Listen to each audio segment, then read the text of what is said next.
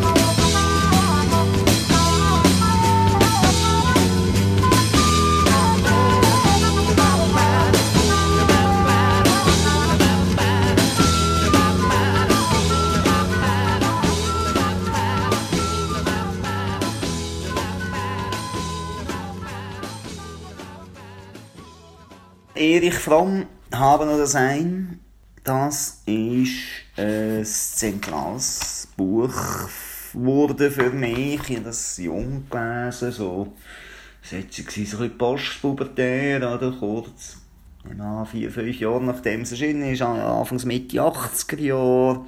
Und es hat mir dort eine kleine Erleuchtung gegeben, wie dass man das Leben könnte anders gestalten. Das war schon dort immer ein Thema. Was können wir anders machen, damit irgendetwas besser ist? Wenigstens für uns, hoffentlich für alle, hoffentlich für die ganze Welt. Und mich hat das Buch sehr beeindruckt. Ich habe es sehr genau gelesen. Ich habe extrem viele Sachen angestrichen in diesem Buch. Wo ich ein überrascht war, jetzt beim Wiederlesen, ist dann schon der, der häufige Bezug auf, auf, auf Christentum, auf Mystiker etc., der ist mir nicht mehr so bewusst gewesen, jetzt in der Erinnerung. Jetzt beim Wiederlesen stosse ich drauf. Aber lassen wir doch einfach mal den Anfang. Das Ende einer Illusion. Die große Verheißung unbegrenzten Fortschritts die Aussicht auf Unterwerfung der Natur und auf materiellen Überfluss, auf das größtmögliche Glück der größtmöglichen Zahl und auf uneingeschränkte persönliche Freiheit. Das war es, was die Hoffnung und den Glauben von Generationen seit Beginn des Industriezeitalters aufrechterhielt. Zwar hatte die menschliche Zivilisation mit der aktiven Beherrschung der Natur durch den Menschen begonnen, aber dieser Herrschaft waren bis zum Beginn des Industriezeitalters Grenzen gesetzt. Von der Ersetzung der menschlichen und tierischen Körperkraft durch mechanische und später nukleare Energie bis zur Ablösung des menschlichen Verstandes durch den Computer bestärkte uns der industrielle Fortschritt in dem Glauben, auf dem Wege zu unbegrenzter Produktion und damit auch zu unbegrenztem Konsum zu sein, durch die Technik allmächtig und durch die Wissenschaft allwissend zu werden. Wir waren im Begriff, Götter zu werden, mächtige Wesen, die eine zweite Welt erschaffen konnten, wobei uns die Natur nur die Bausteine für unsere neue Schöpfung zu liefern brauchte. Männer und in zunehmendem Maß auch Frauen erlebten ein neues Gefühl der Freiheit. Sie waren Herren ihres eigenen Lebens, die Ketten der Feudalherrschaft waren zerbrochen, sie waren aller Fesseln ledig und konnten tun, was sie wollten. So empfanden sie es wenigstens. Und obwohl dies nur für die Mittel- und Oberschicht galt, verleiteten deren Errungenschaft andere zu dem Glauben, die neue Freiheit werde schließlich allen Mitgliedern der Gesellschaft zugutekommen, wenn die Industrialisierung nur im gleichen Tempo voranschreite. Sozialismus und Kommunismus wandelten sich rasch von einer Bewegung, die eine neue Gesellschaft und einen neuen Menschen anstrebte, zu einer Kraft, die das Ideal eines bürgerlichen Lebens für alle aufrichtete. Der universale Bourgeois als Mann und Frau der Zukunft. Leben erst alle in Reichtum und Komfort, dann, so nahm man an, werde jedermann schrankenlos glücklich sein. Diese Trias von unbegrenzter Produktion, absoluter Freiheit und uneingeschränktem Glück bildete den Kern der neuen Fortschrittsreligion und eine neue irdische Stadt des Fortschritts ersetzte die Stadt Gottes. Ist es verwunderlich, dass dieser neue Glaube seine Anhänger mit Energie, Vitalität und Hoffnung erfüllte? Man muss sich die Tragweite dieser großen Verheißung und die fantastischen materiellen und geistigen Leistungen des Industriezeitalters vor Augen halten, um das Trauma zu verstehen, das die beginnende Einsicht in das Ausbleiben ihrer Erfüllung heute auslöst. Denn das Industriezeitalter ist in der Tat nicht imstande gewesen, seine große Verheißung einzulösen, und immer mehr Menschen werden sich folgender Tatsachen bewusst. Das Glück und größtmögliches Vergnügen nicht aus der uneingeschränkten Befriedigung aller Wünsche resultieren und nicht zu Wohlsein führen. Dass der Traum, unabhängige Herren über unser Leben zu sein, mit unserer Erkenntnis endete, dass wir alle zu Rädern in der bürokratischen Maschine geworden sind.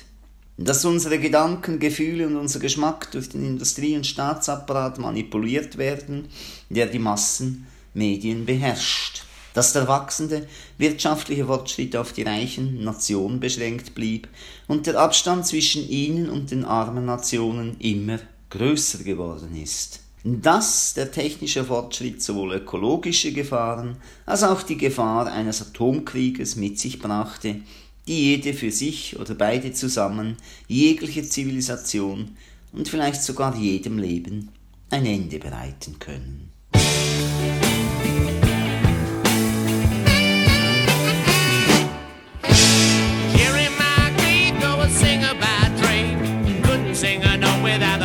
Gibt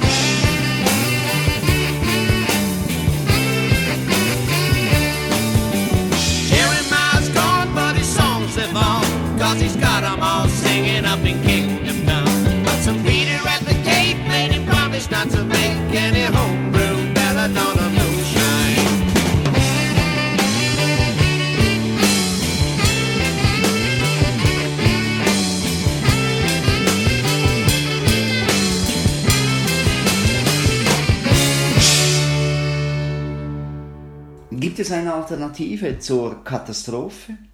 Alle bisher zitierten Daten sind der Öffentlichkeit zugänglich und weithin bekannt. Die nahezu unglaubliche Tatsache ist jedoch, dass bisher keine ernsthaften Anstrengungen unternommen wurden, um das uns angesagte Schicksal abzuwenden. Während im Privatleben nur ein Wahnsinniger bei der Bedrohung seiner gesamten Existenz untätig bleiben würde, unternehmen die für das öffentliche Wohl Verantwortlichen praktisch nichts und diejenigen, die sich ihnen anvertraut haben, lassen sie gewähren. Wie ist es möglich, dass das stärkste aller Instinkte, der Selbsterhaltungstrieb, nicht mehr zu funktionieren scheint? Eine der naheliegendsten Erklärungen ist, dass die Politiker mit vielem, was sie tun, vorgeben, wirksame Maßnahmen zur Abwendung der Katastrophe zu ergreifen. Endlose Konferenzen, Resolutionen und Abrüstungsverhandlungen erwecken den Eindruck, als habe man die Probleme erkannt und unternehme etwas zu ihrer Lösung. De facto geschieht zwar nichts, was uns wirklich weiterhilft, aber Führer und Geführte betäuben ihr Gewissen und ihren Überlebenswunsch, indem sie sich den Anschein geben, den Weg zu kennen und in die richtige Richtung zu marschieren. Eine andere Erklärung ist, dass die vom System hervorgebrachte Selbstsucht die Politiker veranlasst, ihren persönlichen Erfolg höher zu bewerten als ihre gesellschaftliche Verantwortung. Niemand empfindet es mehr als schockierend, wenn Staats- und Wirtschaftsführer Entscheidungen treffen, die ihnen zum persönlichen Vorteil zu gereichen scheinen, dabei aber schädlich und gefährlich für die Gemeinschaft sind. Wenn die Selbstsucht eine der Säulen der heute praktizierten Ethik ist, muss man sich in der Tat fragen, warum sie sich anders verhalten sollten.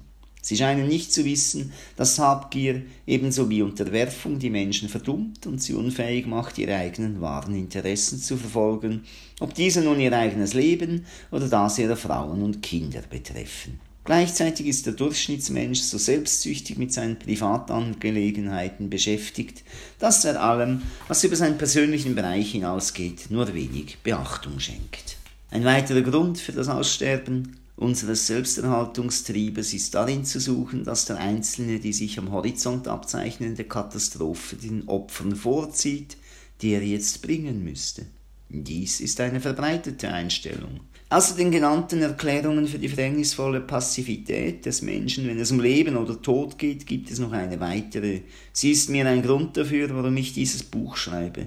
Ich spreche von der Ansicht, es gebe keine Alternativen zum Monopolkapitalismus, zum sozialdemokratischen oder sowjetischen Sozialismus oder zum technokratischen Faschismus mit lächelndem Gesicht. Die Popularität dieser Ansicht ist im großen Teil darauf zurückzuführen, dass kaum der Versuch unternommen wurde, die Möglichkeiten einer Verwirklichung völlig neuer Gesellschaftsmodelle zu untersuchen und entsprechende Experimente zu machen. Darüber hinaus, solange die Probleme einer Umformung der Gesellschaft nicht wenigstens annähernd den Platz in den Köpfen unserer Wissenschaftler einnehmen, den die Naturwissenschaftler und die Technik innehaben, und solange deshalb die Wissenschaft von Menschen nicht die Anziehung hat, die in der Naturwissenschaft und Technik bisher vorbehalten waren, werden Kraft und Vision mangeln, neue und reale Alternativen zu sehen. Kanal K. Kanal K.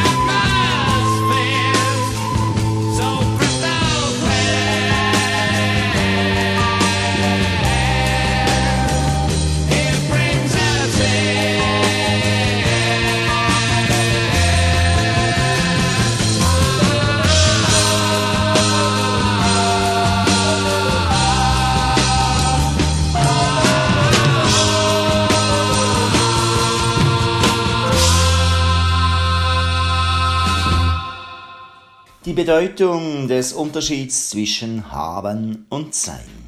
Die Alternative Haben oder Sein leuchtet dem gesunden Menschenverstand nicht ein. Haben, so scheint es uns, ist etwas ganz Normales im Leben. Um leben zu können, müssen wir Dinge haben, ja, wir müssen Dinge haben, um uns an ihnen zu erfreuen. In einer Gesellschaft, in der es das oberste Ziel ist, zu haben und immer mehr zu haben, in der man davon spricht, ein Mann sei eine Million wert, wie kann es da eine Alternative zwischen Haben und Sein geben? Es scheint im Gegenteil so, als bestehe das eigentliche Wesen des Seins im Haben, so dass nichts ist, wer nichts hat. Die großen Meister des Lebens haben jedoch in der Alternative zwischen Haben und Sein eine Kernfrage ihrer jeweiligen Anschauung gesehen. Buddha lehrt, dass nicht nach Besitz streben dürfe, wer die höchste Stufe der menschlichen Entwicklung erreichen wolle. Jesus sagt, denn wer sein Leben retten will, der wird es verlieren. Wer aber sein Leben verliert um meinetwillen, der wird es retten. Denn was nützt es dem Menschen, wenn er die ganze Welt gewinnt, sich selbst aber verliert und Schaden erleidet? Meister Eckhart lehrt, nichts zu haben und sich selbst offen und leer zu machen, sich selbst mit seinem eigenen Ich nicht im Wege zu stehen, sei die Voraussetzung, um geistigen Reichtum und Kraft zu erlangen. Marx lehrt, dass Luxus ein genauso großes Laster sei wie Armut und dass es unser Ziel sein müsse, viel zu sein, nicht viel zu haben. Der Fromm erklärt es dann auch auf eine weniger äh, intellektuelle Art. Er zitiert zwei Gedichte. Es geht um den Umgang mit Blumen und das ist für mich auch, also ich habe es wahrscheinlich vorher schon immer gehabt, aber das, wo ich jetzt die zwei Gedichte vorlese, das ist für mich sehr zentral in meinem Umgang mit Blumen. Für den Umgang mit Blumen wird in dieser Welt sehr viel angefindet weil es nicht der richtige Umgang ist mit Blumen. Ich habe keine Blumen in der Wohnung, ich tue keine Blumen aus, ich tue keine Blumen köpfen und ins Wasser stellen, dass sie noch zwei Tage leiden bis zum Tod. Eben, hören wir die beiden Gedichte an. Das eine ist vom Engländer Tennyson. Es ist hier natürlich eine Übersetzung. Blume in der geborstenen Mauer ich pflücke dich aus den Mauerritzen, mitsamt den Wurzeln halte ich dich in der Hand, kleine Blume. Doch wenn ich verstehen könnte, was du mitsamt den Wurzeln alles in allem bist, wüsste ich, was Gott und Mensch ist. Ähm, das zweite Gedicht ist vom Baschos, ein Haiku. Wenn ich aufmerksam schaue, sehe ich die Nasuna an der Hecke blühen. Ganz klar, der Unterschied von Haben und Sein. Das erste Gedicht ist Haben, Besitzen, zu sich nehmen und da leider, leider kaputt machen. Und das zweite von den Baschos mit seinem Haiku, das ist Sein, etwas sehen, etwas geniessen, etwas Freude haben daran. Aber eben, das leben. Lass sein das sollten wir Menschen langsam wieder lernen.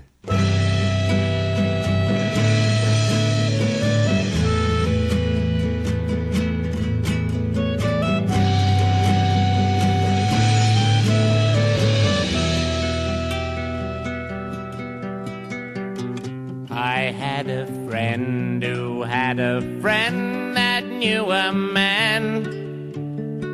didn't look unlike to lose the track.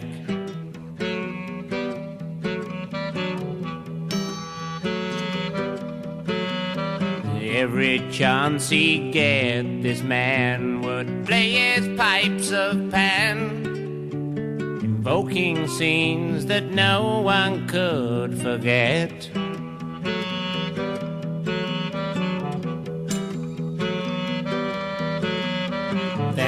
One dreary day, the man began to play, and the grayness of the day just blew away.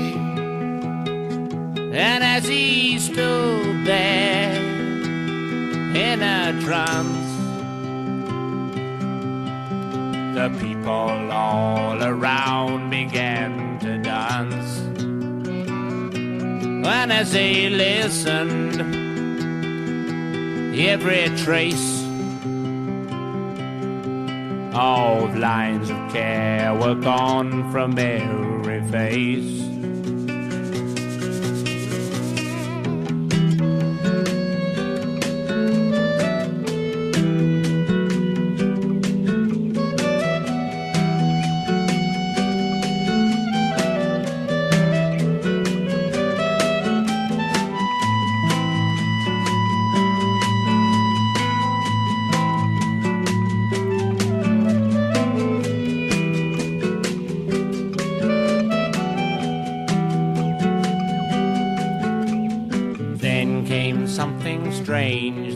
The piper's tune began to change.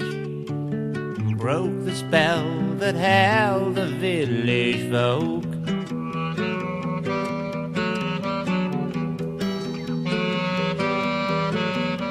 All of those who saw declared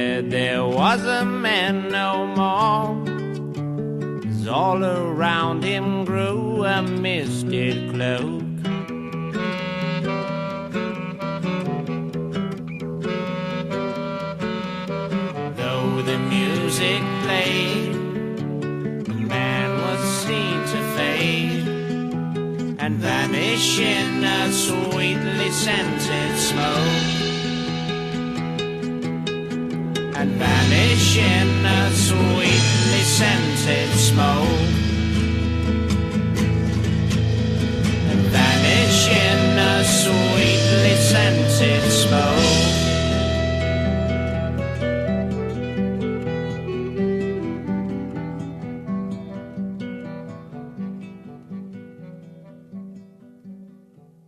Die hören Kanal K, das beste Radio von Aarau. Am Mikrofon ist der Bruno Schlatter für Neues Neues B&P. Ich lese euch immer wieder aus dem Buch Erich Fromm, Haben oder Sein und spiele zwischen ihnen ab der Platte Friends, Friends, Friends von Audience anno 1970 erschienen. Musik ab, wo durchaus zum Sie passt. Der Fromm tut in diesem Buch dann sehr viel beispielhaft äh, darstellen, was eben Unterschied von Haben und Sein sind. Unter anderem auch an der Liebe. Auch Lieben hat, je nachdem, ob davon in der Weise des Habens oder des Seins die Rede ist, zwei Bedeutungen. Kann man Liebe haben? Wenn man das könnte, wäre Liebe ein Ding, eine Substanz, mithin etwas, was man haben und besitzen kann. Die Wahrheit ist, dass es kein solches Ding wie Liebe gibt. Liebe ist eine Abstraktion, vielleicht eine Göttin oder ein fremdes Wesen, obwohl niemand je diese Göttin gesehen hat. In Wirklichkeit gibt es nur den Akt des Liebenden, den Akt des Liebens. Lieben ist ein produktives Tätigsein. Es impliziert, für jemanden oder etwas zu sorgen, ihn zu kennen, auf ihn einzugehen, ihn zu bestätigen, sich an ihm zu erfreuen. Sei es ein Mensch, ein Baum, ein Bild, eine Idee. Es bedeutet, ihn, sie, es zum Leben zu erwecken, seine, ihre Lebendigkeit zu steigern. Es ist ein Prozess, der einen erneuert und wachsen lässt. Wird Liebe aber in der Weise des Habens erlebt, so bedeutet dies, das Objekt, das man liebt, einzuschränken, gefangen zu nehmen oder zu kontrollieren. Eine solche Liebe ist erwürgend, lähmend, erstickend, tötend statt belebend. Was als Liebe bezeichnet wird, ist meist ein Missbrauch des Wortes und zu verschleiern, dass in Wirklichkeit nicht geliebt wird. Es ist eine immer noch offene Frage, wie viele Eltern ihre Kinder lieben. Die Berichte über Grausamkeiten gegenüber Kindern, von physischen bis zu psychischen Quälereien, von Vernachlässigung purer Besitzgier bis hin zum Sadismus, die wir in Bezug auf die letzten zwei Jahrtausende westlicher Geschichte besitzen, sind so schockierend, dass man geneigt ist zu glauben, liebevolle Eltern seien die Ausnahme, nicht die Regel. Für die Ehe gilt das Gleiche. Ob sie auf Liebe beruht oder wie traditionelle Ehen auf gesellschaftlichen Konventionen und Sitte, Paare, die einander wirklich lieben, scheinen die Ausnahme zu sein. Gesellschaftliche Zweckdienlichkeit, Tradition, beiderseitiges ökonomisches Interesse, gemeinsame Fürsorge für Kinder, gegenseitige Abhängigkeit oder Furcht, gegenseitiger Hass werden bewusst als Liebe erlebt, bis zu dem Augenblick, wenn einer oder beide erkennen, dass sie einander nicht lieben und nie liebten. Heute kann man in dieser Hinsicht einen gewissen Fortschritt feststellen. Die Menschen sind nüchtern und realistischer geworden und viele verwechseln sexuelle Anziehung nicht mehr mit Liebe, noch halten sie eine freundschaftliche, aber distanzierte Teambeziehung für ein Äquivalent von Liebe. Diese neue Einstellung hat zu größerer Ehrlichkeit und zu häufigerem Partnerwechsel geführt. Sie hat nicht unbedingt dazu geführt, dass man häufiger auf Menschen trifft, die sich lieben. Die neuen Partner lieben sich möglicherweise genauso wenig wie die alten. Der Wandel vom Beginn des Verliebtseins bis zur Illusion, Liebe zu haben, kann oft an konkreten Details anhand der Geschichte von Paaren verfolgt werden, die sich verliebt haben. In der Zeit der Werbung ist sich einer des anderen noch nicht sicher. Die Liebenden suchen einander zu gewinnen. Sie sind lebendig, attraktiv, interessant und sogar schön. Na Lebendigkeit ein Gesicht immer verschönt. Keiner hat den anderen schon also wendet jeder seine Energie darauf, zu sein, das heißt zu geben und zu stimulieren. Häufig ändert sich mit der Eheschließung die Situation grundlegend. Der Ehevertrag gibt beiden das exklusive Besitzrecht auf den Körper, die Gefühle, die Zuwendung des anderen. Niemand muss mehr gewonnen werden, denn die Liebe ist so etwas geworden, was man hat, zu einem Besitz.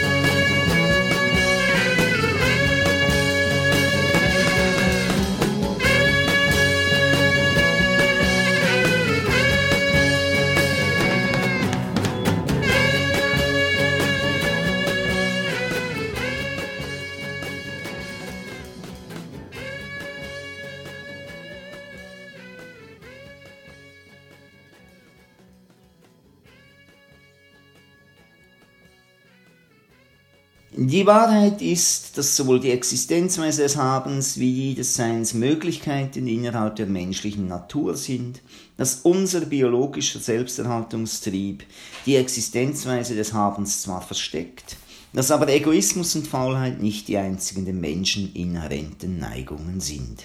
Wir Menschen haben ein angeborenes, tief verwurzeltes Verlangen zu sein, unseren Fähigkeiten Ausdruck zu geben, tätig zu sein, auf andere bezogen zu sein, dem Kerker der Selbstsucht zu entfliehen. Für die Wahrheit dieser Behauptung gibt es so viele Beweise, dass man leicht ein ganzes Buch damit füllen könnte. Die Beobachtung tierischen Verhaltens. Experimente und direkte Beobachtung zeigen, dass viele Tierarten schwierige Aufgaben gerne unternehmen, selbst wenn keine materiellen Belohnungen angeboten werden. Zweitens, neurophysiologische Experimente, welche die den Nervenzellen inhärente Aktivität nachweisen. Drittens, das frühkindliche Verhalten. Neuere Untersuchungen zeigen die Fähigkeiten, das Bedürfnis kleiner Kinder aktiv auf komplexe Reize zu reagieren. Befunde, die in Widerspruch zu Freuds Annahme stehen, das Kleinkind erlebe äußere Reize als Bedrohung und mobilisiere seine Aggressivität, um diese abzuwehren. Viertens, das Lernverhalten. Viele Untersuchungen zeigen, dass Kinder und Jugendliche faul sind, weil der Lernstoff auf so trockene, und unlebendige Weise an sie herangetragen wird, dass sie kein echtes Interesse dafür aufbringen können. Sobald der Druck und die Langeweile wegfallen und das Material auf anregende Weise dargeboten wird, entfalten die gleichen Gruppen erstaunlich viel Aktivität und Initiative. Fünftens, das Arbeitsverhalten. E. Mayo hat mit seinem klassischen Experiment bewiesen, dass selbst Arbeit, die an sich langweilig ist, interessant wird, wenn die Mitarbeiter wissen, dass sie an einem Experiment teilnehmen, das ein lebensfroher und begabter Mensch durchführt, der ihre Neugier und innere Beteiligung zu erwecken versteht. Sechstens, die Fülle von Daten, die der gesellschaftliche und politische Alltag bietet. Die Annahme, dass die Menschen nicht zu Opfern bereit seien, ist offenkundig falsch.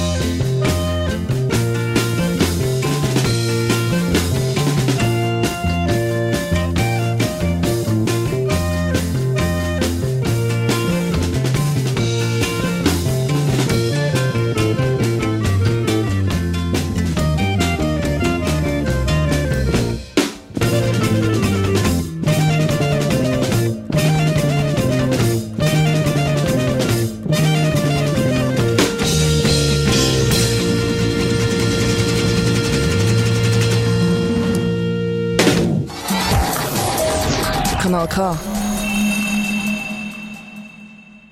Paul und Anna Ehrlich sind zwei amerikanische Autoren, deren Denken dem Schuhmachers sehr ähnelt. In ihrem Buch Population Resources Environment Issues in Human Ecology 1970 kommen sie hinsichtlich der gegenwärtigen Weltsituation zu folgenden Schlüssen. Erstens, gemessen an dem heutigen Stand der Technologie und den menschlichen Verhaltensweisen ist unser Planet zurzeit stark übervölkert. Zweitens, Haupthindernisse für die Lösung der Menschheitsprobleme sind die gewaltige absolute Menschenzahl und das Ausmaß des Bevölkerungswachstums. Drittens. Die Grenzen der menschlichen Fähigkeit, mit den herkömmlichen Mitteln Nahrung zu erzeugen, sind fast erreicht. Schon jetzt hat die Schwierigkeit ihrer Beschaffung und Verteilung dazu geführt, dass etwa die Hälfte der Menschheit unter- oder fehlernährt ist. Alljährlich verhungern 10 bis 20 Millionen Menschen. Viertens. Die Versuche zur Steigerung der Nahrungsmittelproduktion werden die Verseuchung unserer Umwelt noch stärker beschleunigen, was wiederum die Fähigkeit der Erde, Nahrung hervorzubringen, verringern wird. Ob der Umweltverfall schon so weit gediehen ist, dass man ihn als im Wesentlichen irreversibel betrachten muss, ist noch nicht abzusehen. Möglicherweise hat das Vermögen unseres Planeten, menschliches Leben zu unterhalten, bereits eine bleibende Beeinträchtigung erfahren. Technische Glanzleistungen wie Automobile, Pestizide und anorganische Stickstoffdünger sind die Hauptursachen der Umweltentartung. Fünftens. Es besteht Grund zu der Annahme, dass das Bevölkerungswachstum die Wahrscheinlichkeit einer weltweiten tödlichen Seuche und eines thermonuklearen Krieges erhöht. Das eine wie das andere könnte zu einer nicht wünschenswerten Lösung des Bevölkerungsproblems mit Hilfe der Sterblichkeit führen und unter Umständen die Zerstörung der Zivilisation oder gar die Ausrottung des Homo sapiens zur Folge haben. Sechstens. Es gibt kein technologisches Wundermittel, das aus der Bevölkerungs-, Ernährungs- und Umweltkrise herausführen könnte. Doch kann die Technologie, wenn sie in Bereichen wie denen der Verschmutzungsbeseitigung, der Nachrichten- und Informationsübermittlung und der Fruchtbarkeitsbeschränkung in geeigneter Weise eingesetzt wird, massive Hilfe leisten. Die wirkliche Lösung aber liegt allein in einem umwälzenden und schnellen Wandel der menschlichen Grundeinstellung, vor allem in den Fragen der Fortpflanzung, des Wirtschaftswachstums, der Technologie, der Umwelt und der Lösung von Konflikten.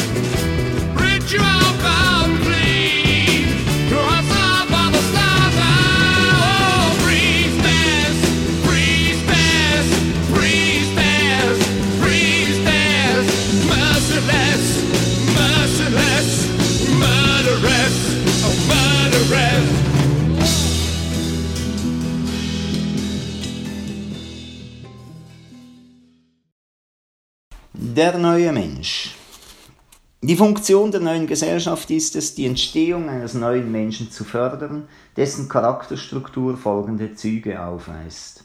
Die Bereitschaft, alle Formen des Habens aufzugeben, um ganz zu sein. Sicherheit, Identitätserleben und Selbstvertrauen basierend auf dem Glauben an das, was man ist und auf dem Bedürfnis nach Bezogenheit, auf Interesse, Liebe und Solidarität mit der Umwelt statt des Verlangens zu haben, zu besitzen und die Welt zu beherrschen und so zum Sklaven des eigenen Besitzers zu werden. Die Fähigkeit, wo immer man ist, ganz gegenwärtig zu sein. Freude aus dem Geben und Teilen, nicht aus dem Horten und der Ausbeutung anderer zu schöpfen. Liebe und Ehrfurcht vor dem Leben in allen seinen Manifestationen zu empfinden und sich bewusst zu sein, dass weder Dinge noch Macht noch alles Tote heilig sind, sondern das Leben und alles, was dessen Wachstum fördert. Bestrebt zu sein, Gier, Hass und Illusionen, soweit wie es einem möglich ist, zu reduzieren. Imstande zu sein, ein Leben ohne Verehrung von Idolen und ohne Illusionen zu führen, weil eine Entwicklungsstufe erreicht ist, auf der der Mensch keiner Illusionen mehr bedarf. Bestrebt zu sein, die eigene Liebensfähigkeit sowie die Fähigkeit zu kritischem und unsentimentalem Denken zu entwickeln. Imstande zu sein, den eigenen Narzissmus zu überwinden und die tragische Begrenztheit der menschlichen Existenz zu akzeptieren. Sich bewusst zu sein, dass die volle Entfaltung der eigenen Persönlichkeit und der des Mitmenschen das höchste Ziel des menschlichen Lebens ist. Wissen, dass zur Erreichung dieses Zieles Disziplin und Anerkennung der Realität nötig sind. Wissen, dass Wachstum nur dann gesund ist, wenn es sich innerhalb einer Struktur vollzieht und den Unterschied zwischen Struktur als Attribut des Lebens und Ordnung als Attribut der Leblosigkeit des Toten zu kennen. Entwicklung des eigenen Vorstellungsvermögens nicht nur zur Flucht aus unerträglichen Bedingungen, sondern als Vorwegnahme realer Möglichkeit. Andere nicht zu täuschen, sich aber auch von anderen nicht täuschen zu lassen. Man kann unschuldig, aber man soll nicht naiv sein. Sich selbst zu kennen, nicht nur sein bewusstes, sondern auch sein unbewusstes Selbst, von dem jeder Mensch ein schlummerndes Wissen in sich trägt. Sich eins zu fühlen mit allem Lebendigen, und daher ist das Ziel aufzugeben, die Natur zu erobern, zu unterwerfen, sie auszubeuten, zu vergewaltigen und zu zerstören und stattdessen zu versuchen, sie zu verstehen und mit ihr zu kooperieren. Unter Freiheit nicht Willkür zu verstehen, sondern die Chance, man selbst zu sein, nicht als ein Bündel zügelloser Begierden, sondern als fein ausbalancierte Struktur, die in jedem Augenblick mit der Alternative Wachstum oder Verfall, Leben oder Tod konfrontiert ist wissen, dass das Böse und die Destruktivität notwendige Folgen verhinderten Wachstums sind. Wissen, dass nur wenige Menschen Vollkommenheit in allen diesen Eigenschaften erreicht haben, aber nicht den Ehrgeiz zu haben, das Ziel zu erreichen, eingedenk, dass ein solcher Ehrgeiz nur eine andere Form von Gier und Haben ist. Was auch immer der entfernteste Punkt sein mag, den uns das Schicksal zu erreichen gestattet, glücklich zu sein in diesem Prozess stetig wachsender Lebendigkeit, denn so bewusst und intensiv zu leben, wie man kann, ist so befriedigend, dass die Sorge darüber, was man erreichen oder nicht erreichen könnte, gar nicht erst aufkommt.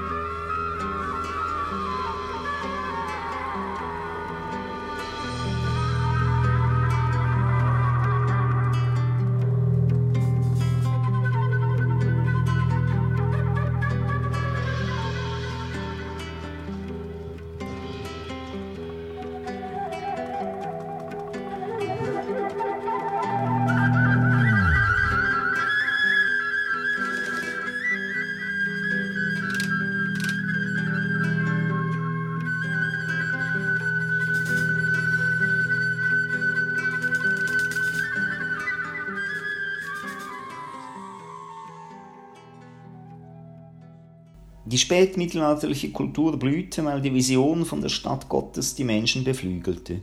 Die Gesellschaft der Neuzeit blühte, weil die Vision der irdischen Stadt des Fortschritts die Menschen mit Energie erfüllte. In unserem Jahrhundert hat diese Vision jedoch die Züge des Turms von Babel angenommen, der jetzt einzustürzen beginnt und schließlich alle unter seinen Trümmern begraben wird.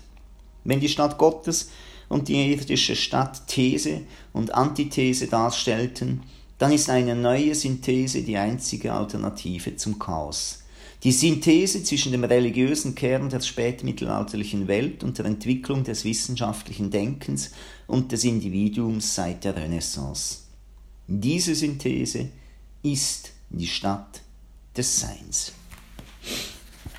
Also es war von Nose Noise B&P. Das Buch war «Ich fromm haben oder sein». Musik, Platte, das ist Audience, Friends, Friends. Friends, bleibt Freunde vom Sein, lebt mehr im Sein, hebt es gleich gut. Und hört dann nächsten Monat wieder, zweiten Sonntag im Monat, zu oben von 6 bis 7, Nose Noise Special, Nose Noise B&P, Nose Noise, weiss noch nicht was. Sind einfach dabei. Tschüss zusammen, am Mikrofon war Bruno Schlatter für Nose Noise.